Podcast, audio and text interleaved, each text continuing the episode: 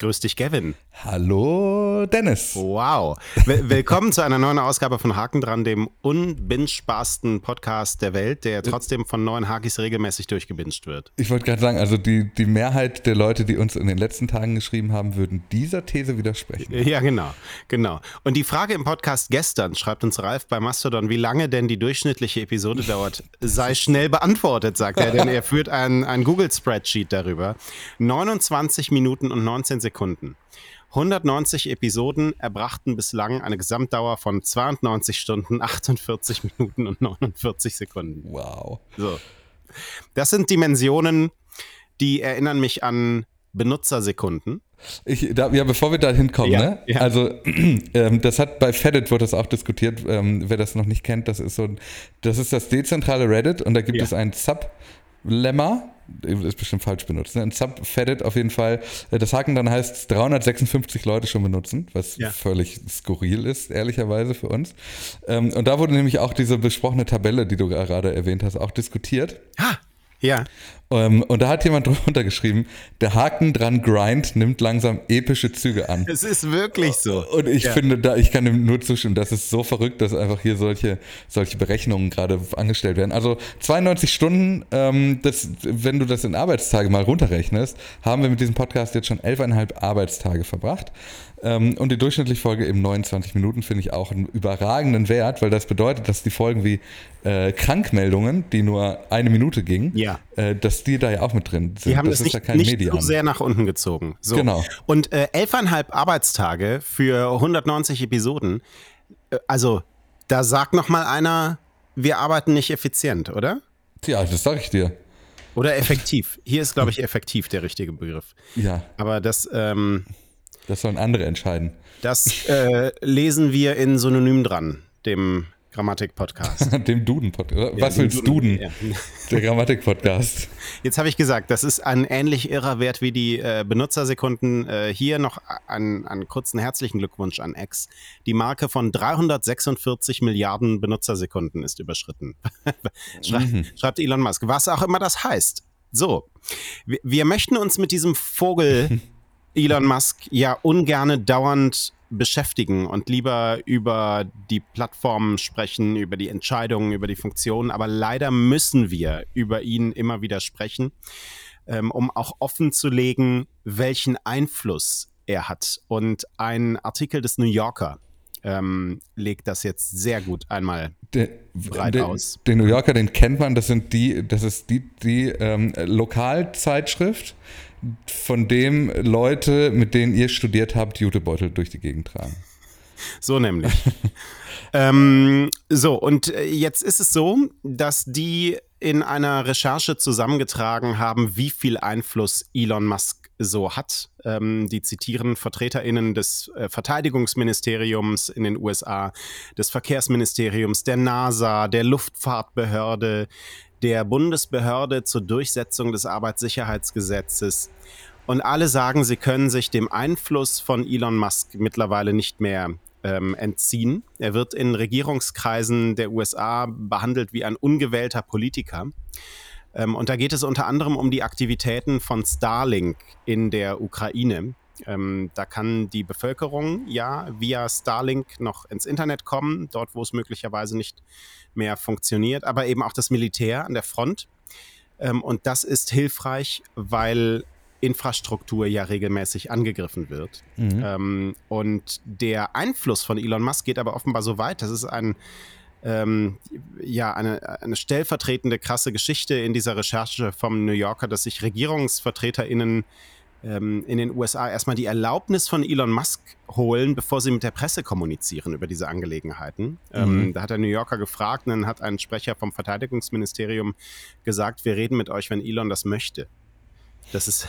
Das, ist das Zitat. Cool. So, und im ähm, vergangenen Jahr das ist, wie ich finde, die pikanteste Stelle in, in, dieser Geschichte, hat Elon Musk das Pentagon informiert über ein persönliches Gespräch, das er geführt hat mit Wladimir Putin. Mhm. Ähm, der New Yorker beruft sich da auf einen früheren ranghohen Mitarbeiter des Pentagon ähm, und einen weiteren Regierungsvertreter. Und äh, die schlussfolgern, dass Elon Musk nervös wurde, weil diese Starlink-Geschichte, dass er die Geräte in der Ukraine verteilt hat, von Russland als Einmischung äh, angesehen wurde. Und dazu muss man wissen, Russland äh, eng mit China ne, und dort wird die Hälfte aller Teslas produziert. Und ähm, China ist, das hat Elon Musk äh, vor kurzem auch gesagt, nicht glücklich über diese Starlink-Nummer in der Ukraine und hat eine Zusicherung verlangt, dass er so etwas in China nicht machen würde. Sprich in Taiwan. Ja, im ja? Falle einer Invasion dort. So, und ähm, SpaceX hat äh, sich dann bereit erklärt, äh, SpaceX steht hinter Starlink, ähm, die Ukraine diese Terminals erstmal nicht weiter nutzen zu lassen. Äh, dann hat aber das Verteidigungsministerium der USA einen Vertrag mit Starlink abgeschlossen, um die Kosten zu übernehmen. 20 Millionen US-Dollar pro Monat. Übrigens auch mit äh, sehr hoher Wahrscheinlichkeit ein absoluter Fantasiebetrag mal wieder. Ja, ja. ja. Und, und pikant an äh, diesem Gespräch, das Elon Musk da dann dem Vernehmen nach geführt hat mit Wladimir Putin, ist, äh, dass Elon Musk zu diesem Zeitpunkt ja auch seine Meinung zum Krieg in der Ukraine äh, gepostet hat. Ja, und ähm, auch eine Abstimmung äh, gestartet hat, ob seine Lösungsidee für einen, ja. für einen Friedensansatz nicht eigentlich die richtige wäre. Ja, den, äh, den Verzicht der Ukraine auf die Krim. Exakt, äh, ja. Beispiel, ja. Und äh, ein Ende des Krieges und Volksabstimmungen in russisch besetzten, also eigentlich all das, was Russland möchte. Mhm. Ähm, und das hat wahnsinnig viel Kritik ausgelöst. Und diese äh, Verhedderungen ähm, im, im Hintergrund äh, dieses Firmengeflechts von Elon Musk in seine Interessen, in anderer Leute Interessen, in staatliche Interessen, ähm, das bringt uns nochmal so auf den Punkt, äh, darf das sein, dass jemand eine Plattform dieser Wichtigkeit besitzt, der all diese anderen Stakes da irgendwie im Game hat? Ja, das äh, das sollte nicht so sein. Also ich, da, wahrscheinlich ist, gilt das inzwischen schon als, ähm, als Linksaußenthese, aber ich finde es ja schon fragwürdig, ob ein Mensch überhaupt so viel Geld haben sollte wie Elon Musk. Mhm.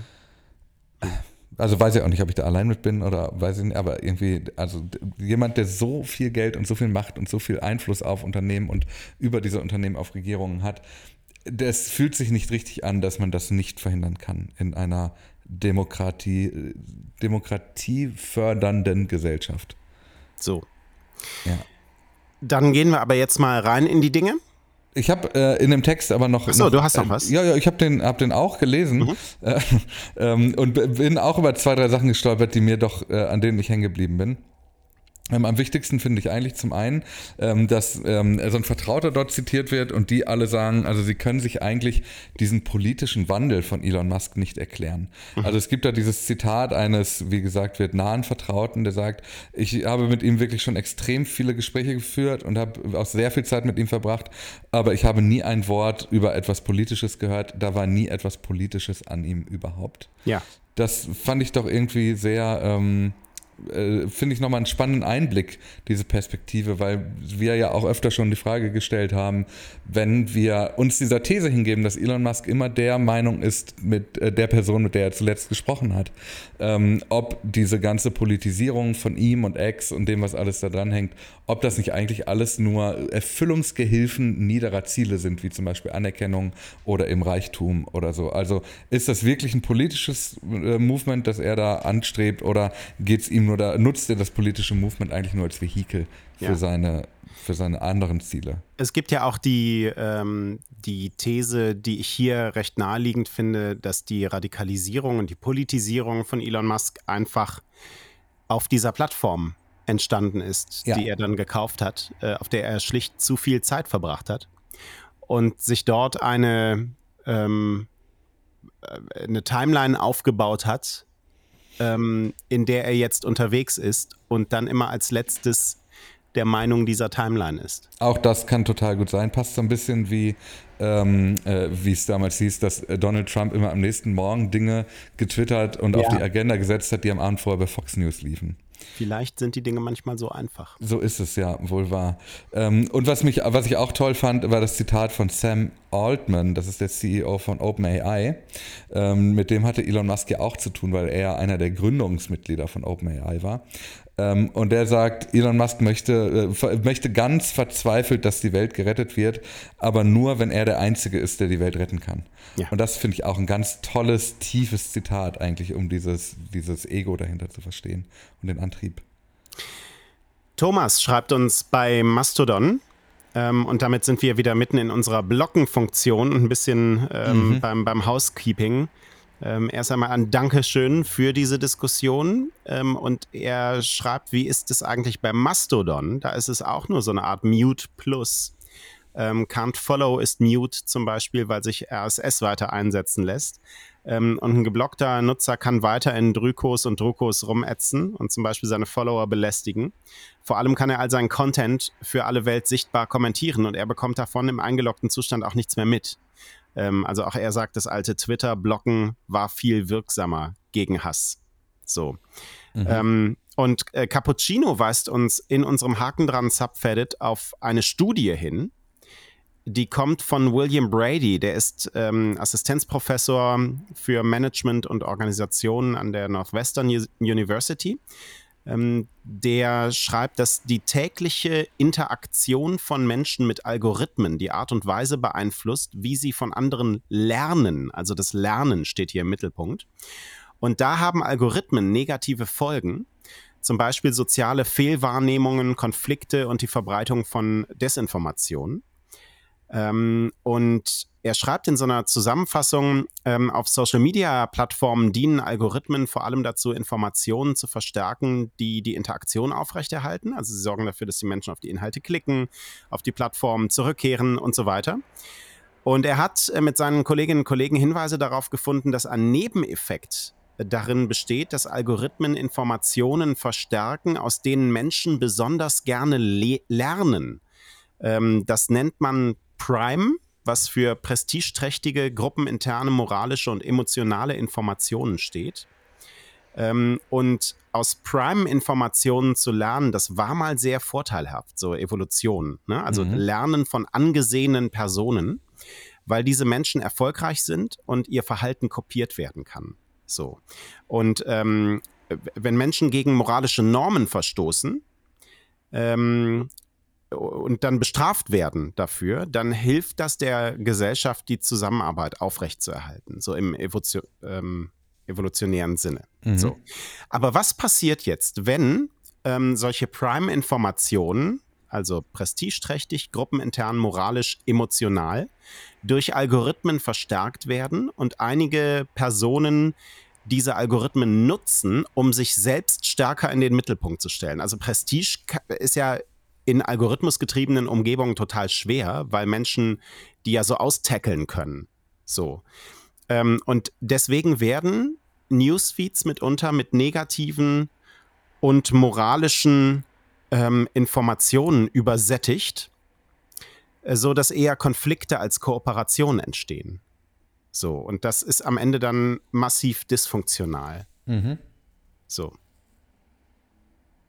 Ich habe da keine weiteren Gedanken zu. Nee, ne? Aber, ja, aber ich, es ist trotzdem. Also ich finde es nochmal auch in, in, dem Kontext Elon ja. Musk halt interessant, ne? Weil, also wir haben ja. eben ähm, nach der, ja, na, nach den Auswirkungen gefragt. Mhm. Ähm, und, und die These, äh, was passiert da mit ihm? Ja. Ja, ich, äh, ja, vor allem finde ich, dass die, ähm, dass diese Algorithmisierung ähm, also das ist jetzt ein ganz dickes Brett, das müssen wir jetzt nicht gemeinsam bohren. Es sei denn, du hast Lust, mit mir die Baumaschine in die Hand zu nehmen. Aber ähm, die Frage, wie Algorithmen funktionieren, ist ja äh, nicht damit zu Ende erzählt, dass man es einmal verstanden hat, sondern damit fängt ja eigentlich erst die Arbeit an, nämlich die Frage, ist es ein Problem zu wissen, wie jetzt ein konkreter Algorithmus funktioniert, weil er dadurch fehleranfälliger wird? Oder wie ist das eigentlich, wenn ähm, du die Auswahl der Algorithmen in die Hände der NutzerInnen gibst? Das ist ein Experiment, das wir gerade bei Blue Sky theoretisch beobachten könnten. Rein praktisch habe ich das Gefühl, ist das noch nicht so mhm. durchgedrungen. Ähm, und dann am Ende auch die Frage, wie ist das eigentlich, wenn diese Algorithmisierung in der Hand von Menschen liegt, die ein anscheinend oder scheinbares politisches Interesse oder eine eigene Agenda haben, die sich auf diese Algorithmen am Ende auswirkt. Also wie ist das eigentlich, wenn Menschen ähm, ganz gezielt versuchen, manipulativ auf solche eigentlich un, ähm, also auf solche Netzwerke oder Plattformen einzuwirken, die eigentlich keine Position einnehmen sollten. Da gibt es Beispiele aus der Vergangenheit von diesem sehr umstrittenen Experiment bei Facebook, bei dem Menschen ähm, Postings aus, äh, angezeigt bekommen haben, die ausschließlich positive Emotionen auslösen sollen, andere Menschen Postings angezeigt bekommen haben, die ausschließlich negative Emotionen auslösen sollen und dann wurde geschaut, wie haben sich eigentlich diese Postings auf diese Menschen äh, ausgewirkt und was haben sie daraufhin veröffentlicht. Mhm. Das war eine Studie, die sehr umstritten war, also auch schon echt bestimmt zehn Jahre her, würde ich mal sagen. Ja, so eine, so eine Facebook-eigene. Ähm, äh, war das, ja, ne? die, die auch nicht besonders transparent ablief. Ja, genau. Ja. Und ähm, äh, und das ist ja schon, das ist ja schon der Anfang von solchem äh, unlauteren, unethischen Umgang mit Algorithmen.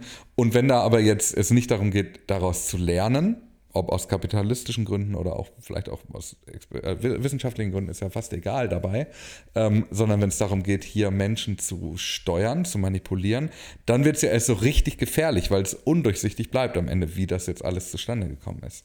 Mhm. Also, äh, da kommen wir wieder zu der, der These von, dem, von der Meldung davor. Wenn Elon Musk eigentlich sich selber über das Netzwerk X radikalisiert, dass er selber dazu nutzt, noch stärkere Radikalisierung zu befeuern, dann ist das ein Kreislauf, Teufelskreis, den du nicht mehr durchbrechen kannst.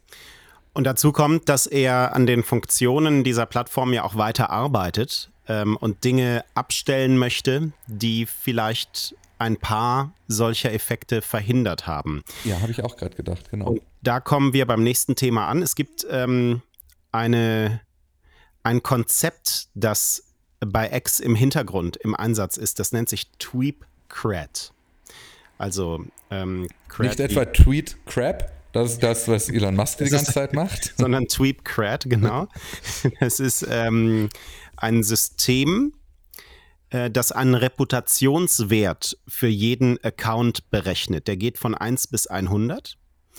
Und NutzerInnen mit einer hohen Reputation haben eine höhere Sichtbarkeit und es ist wahrscheinlicher, dass ihre Inhalte an verschiedenen Stellen dieser Plattform weiterempfohlen werden. Ähm, und im Allgemeinen ist es für große Konten einfacher und kleinere und neuere Konten ähm, möglicherweise, sage ich, herausfordernder. Da müssen wir gleich nochmal noch mal drüber sprechen. Ähm, Elon Musk schreibt, Tweepcred ist der wahrscheinlich schlechteste Produktname, den ich je gehört habe. Und es wird gelöscht. Nicht einfach umbenannt, gelöscht. So. Und jetzt gehen wir mal kurz durch, ähm, was diesen Reputationswert erhöht hat mhm. und was ihn gesenkt hat, um danach dann mal so ein bisschen über unsere Einordnung zu diskutieren. Ich finde das ein recht wichtiges Thema. Also, erst einmal, was hat diesen Reputationswert ähm, erhöht, wenn dein Account älter ist, wenn du regelmäßig postest, wenn du eine hohe Anzahl an Followern hast, wenn du mit anderen Accounts interagierst, die einen hohen Reputationswert nochmal für sich haben ähm, das hat mich übrigens ein bisschen an äh, Google erinnert, ja, die ja auch ähm, Seiten, die auf andere Seiten verlinken, ja, äh, dann gibt man diesen Reputationswert, den man bei Google hat, der, denen auch mit, mhm. so, sozusagen. Mhm. Dann, wenn du von anderen Konten, Accounts mit einem hohen Reputationswert ähm, erwähnt wirst oder das ähm, repostet wird. Und wenn du über ein verifiziertes Konto verfügst, über ein altverifiziertes, muss man dabei wahrscheinlich sagen. Mhm. So, dann, äh, was sorgt dafür, dass der Reputationswert fällt? Ein hohes Follower zu Follower, Followee zu Follower-Verhältnis, also wenn du zu vielen Leuten selbst folgst, ähm, aber gar nicht so viele dir folgen, sozusagen. Mhm.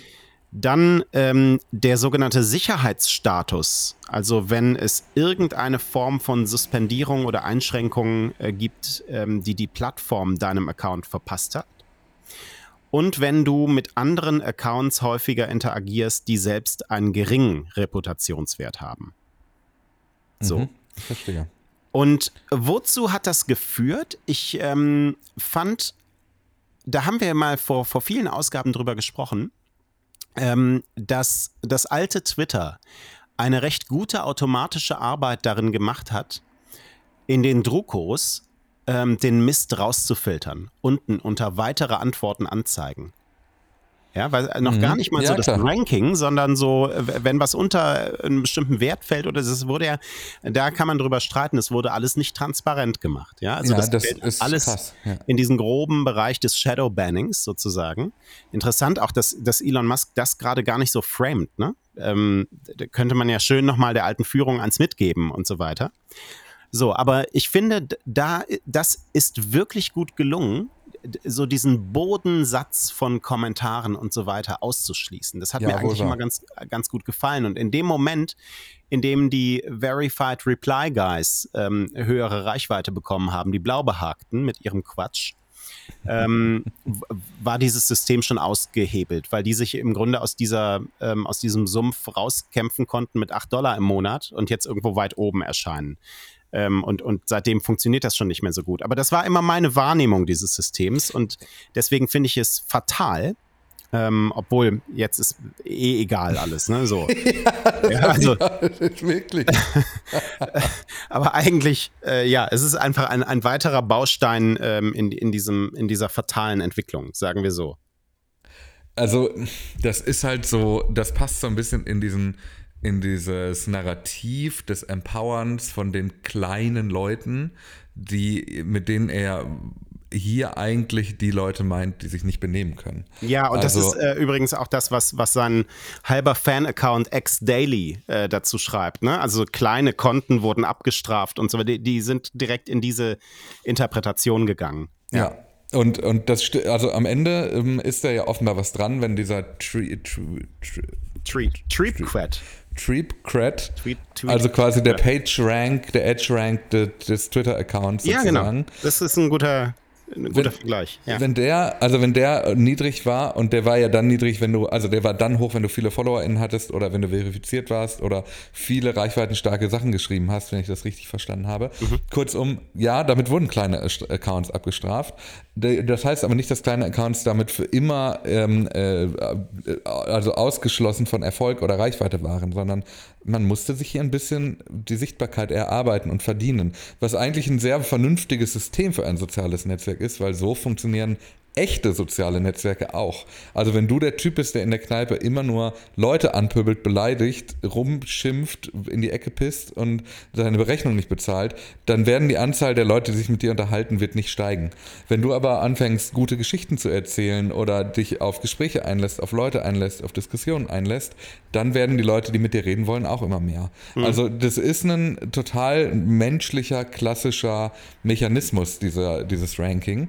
Äh, das auch offenbar relativ transparent war bei Twitter. Also man kann Tweep Crab googeln und findet darüber recht viel so an Informationen. Ja, trotzdem interessant, dass wir in 191 Episoden noch ja. nicht so wirklich darüber gesprochen haben. Und ja, das ist wahr.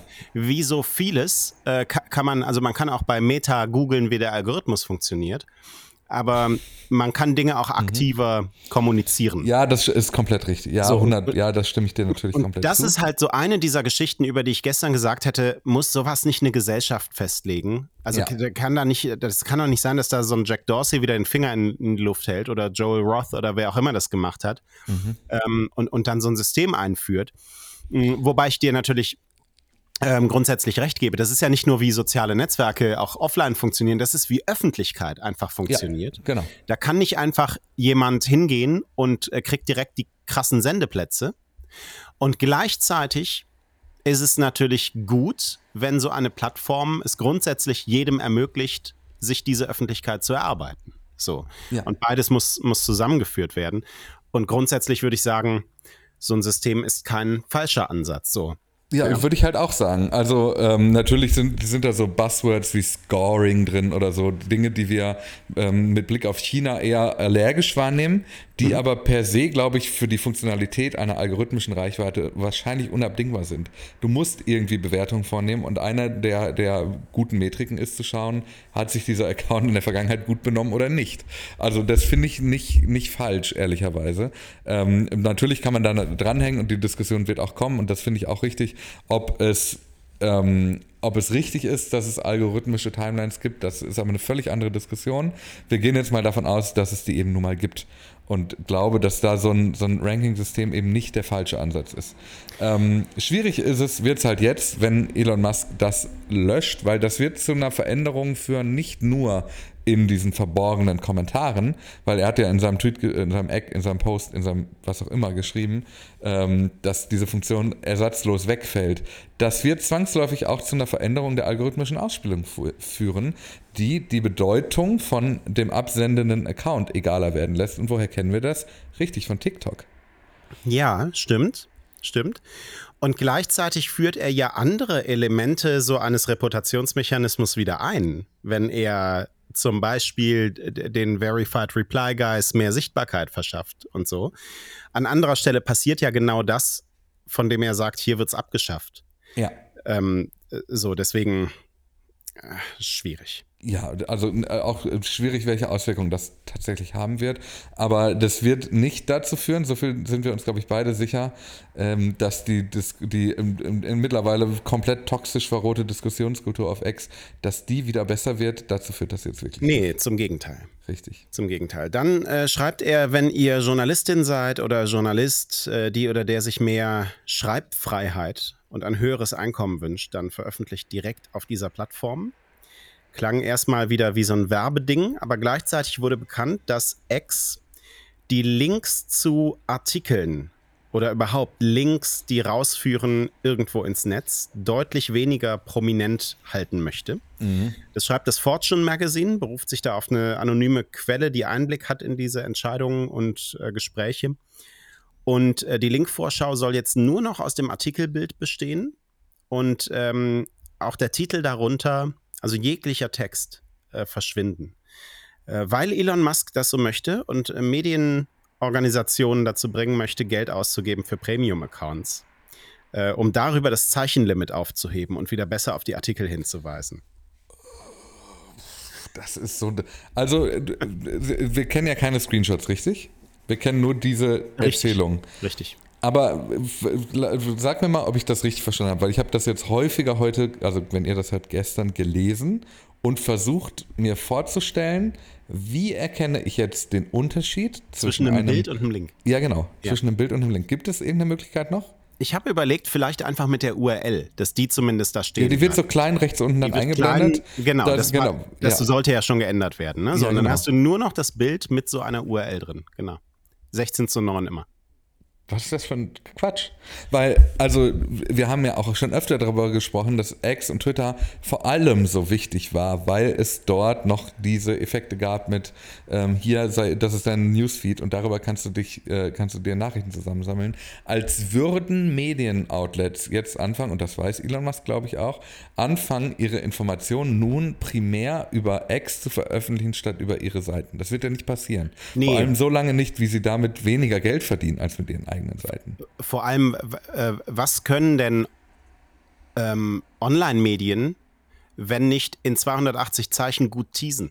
Ja, genau. Also, den Platz kann man ja trotzdem nutzen. Also von daher. Und also dieser Versuch, das jetzt dahin zu schieben, wird im Zweifel dazu führen, dass noch weniger Medienmarken dort regelmäßig veröffentlichen werden, glaube mhm. ich. Mhm. Ähm, und das ist, und jetzt sind wir wieder in dieser Chimäre, in diesem ähm, da gibt es bestimmt auch ein tolles Bild aus der griechischen Mythologie, das mir nicht einfällt, für diese Schwierigkeit. Auf der einen Seite verlange ich immer, dass Medienhäuser sich endlich zurückziehen. Das könnte ein ganz guter Anlass sein.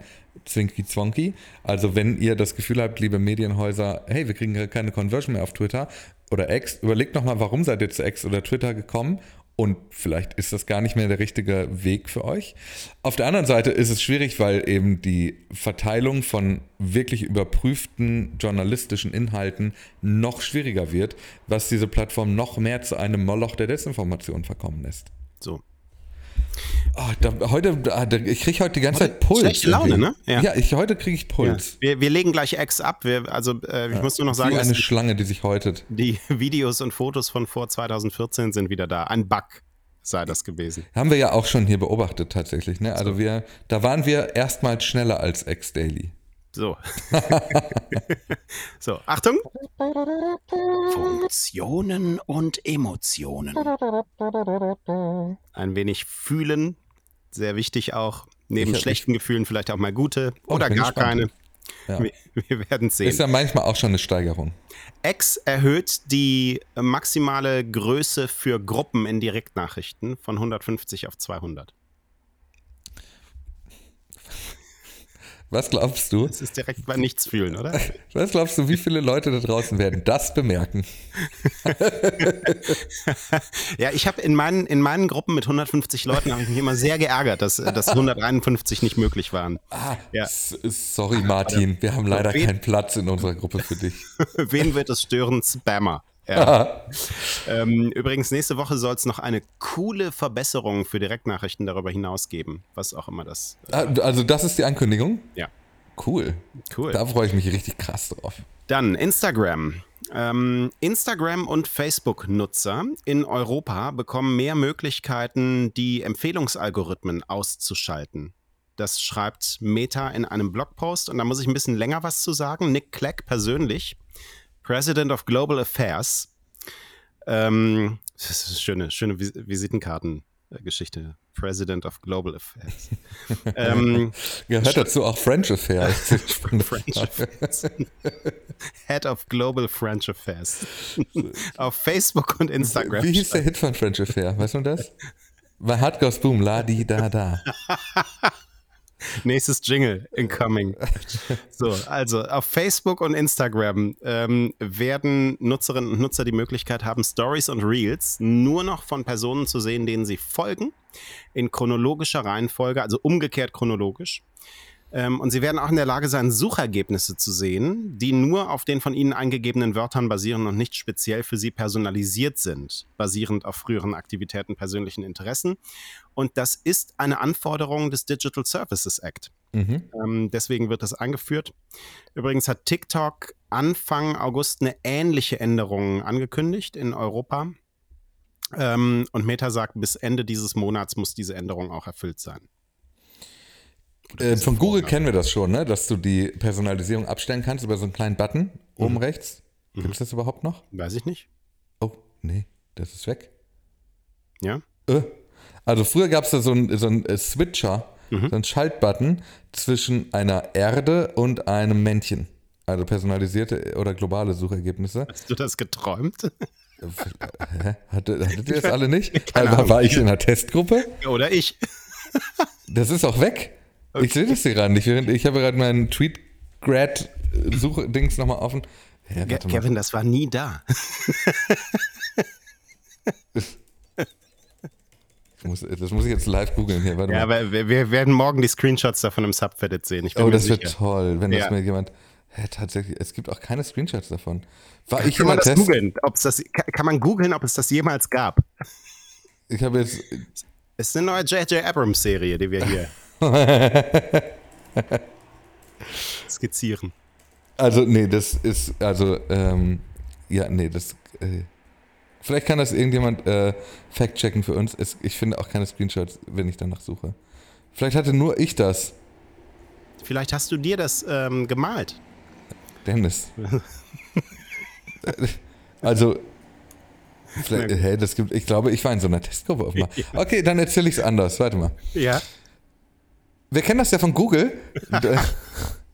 wo es offenbar vereinzelt Menschen gab, die ja. in ihren Suchergebnissen einen äh, Schalthebel hatten, also Schalthebel, so einen Button, um auszuwählen, ob sie personalisierte Suchergebnisse haben wollen oder die globalen. Und das fand ich mega praktisch. Mhm. Und ey, vielleicht war es auch nicht Google.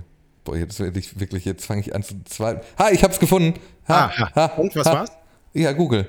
Warte. War doch Google. Ja, ich weiß nicht, ich kann euch das jetzt nicht zeigen, ähm, aber ich pack das, ich pack diesen, diesen Wechsler pack ich ins, ins Folgenbild. Also wenn ihr jetzt euch das Episodenbild anschaut, dann ist dieser kleine Wechsler ist einfach irgendwo versteckt auf diesem Cover. Mit lieben Grüßen. Also, das gab es bei Google und das fand ich ganz praktisch. Ähm, weil das mal so mal hilft, einen Überblick zu kriegen.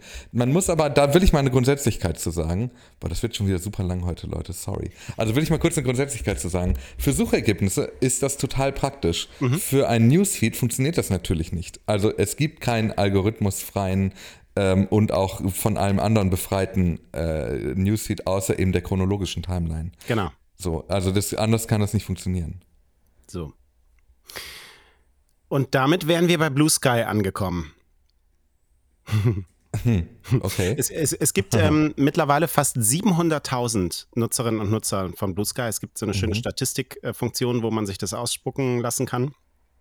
Und wir freuen uns sehr über einen Absatz im Wikipedia-Eintrag zu Blue Sky in Deutschland. Der hat aber offenbar die Relevanzkriterien nicht überwunden. Ja, es ist noch unter den äh, ungesichteten Änderungen. Kann das jemand mal eben checken? Aber da, da steht's. So wurden zum Beispiel im deutschsprachigen Podcast Haken dran unregelmäßig durch die Podcast-Hosts Dennis Horn und Gavin Karlmeier sowie mittels eingesendeter Audionachrichten Einladungscodes im Stil von Zahlensendern vorgelesen. Durch die beständige Thematisierung des Netzwerks und der Verbreitung von Einladungscodes ist der Podcast eine treibende Kraft, insbesondere für die deutschsprachige Nutzerschaft von Blue Sky. Ja, vielen Dank, wer auch immer das so eingetragen hat. Das können wir sogar rausfinden, wer das eingetragen hat. Und zwar ähm, Witchend war das. Witchend, genau. In unserem äh, Subfedit. Ja. Also wie gesagt, leider bisher eine ungesichtete Änderung, aber wir bleiben genau in diesem Moment dran.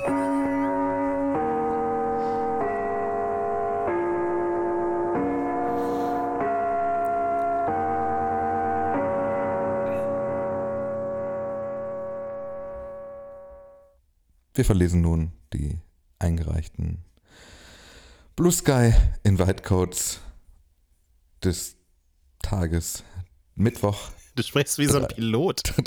Stimmt. 23. So, August. Eingesandten Blue Sky.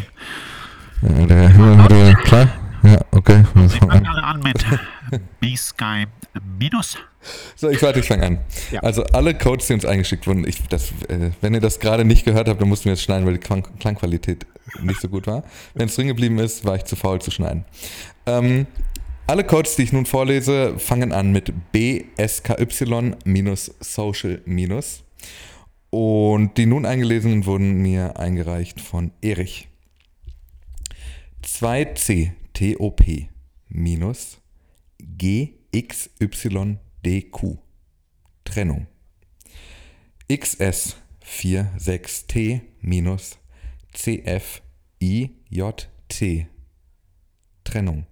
Kurz die Vorstellung, Dennis dass Leute Haken dann zum Einschlafen hören ja. und nicht wissen, dass wir diese Codes vorlesen und dann aufwachen und dann lese ich noch diese Buchstaben vor und die Leute, die das sind so, die dazu eingeschlafen waren, denken dann sie dazu träumen. aufwachen. Nee, sie denken dann, sie haben vergessen, wie Sprache funktioniert. F U V A C minus X N M I W Trennung. E H V N A minus Y O G A F Trennung. FHXFA minus TLOV 3. Trennung. FUMKI minus E75WM. Trennung. NFHMQ minus JJ7CS. Und dann habe ich noch Codes von Frank. ZIQTI minus SFAC7 Trennung. MCNEN minus JT7D1 Trennung. JCRCL minus LNB2F Trennung. PKIZF minus GW371 Trennung. JH6A5 minus 2P5C9 und ganz kurz dazu, wenn ihr diese Folge später als 13 Uhr hört, ist die Wahrscheinlichkeit, dass alle Codes schon eingelöst sind, relativ groß. Ähm, wir versuchen aber allen, die uns Codes einschicken, gerecht zu werden und sie hier vorzutragen. Genau. Vielen Dank. So. So. Damit sind wir durch für heute und hören uns morgen wieder, nicht wahr? Ja, ich hatte noch einen Gedanken. Ja, ähm, bitte. Äh, und zwar muss ich kurz, also Little, Little Housekeeping nochmal zum Schluss. Ich habe mal wieder, ich habe gestern noch gesagt, diesen tollen Text im Rolling Stone über Elon Musk, den verlinke ich in den Show Notes. Das mhm. habe ich natürlich vergessen. Habe ich auch gestern dazu gesagt, sollte ich es nicht vergessen. Ich habe es vergessen. Den findet ihr aber jetzt in der Folge von gestern. Und den Text ähm, äh, vom New Yorker, den werde ich heute wirklich in die, in das, äh, in die Show Notes packen. Und auch, ich werde auch dran denken, hier das kleine Google-Symbolchen in die ins Cover zu packen. Wir, wir geloben Besserung, zumindest darin, unsere Versprechen zu halten. Das sind die kleinen Dinge. Äh, das größte Versprechen, das ich euch aber geben kann, morgen 6 Uhr kommt die nächste Folge. So ist es nämlich. Bis, Bis morgen. morgen.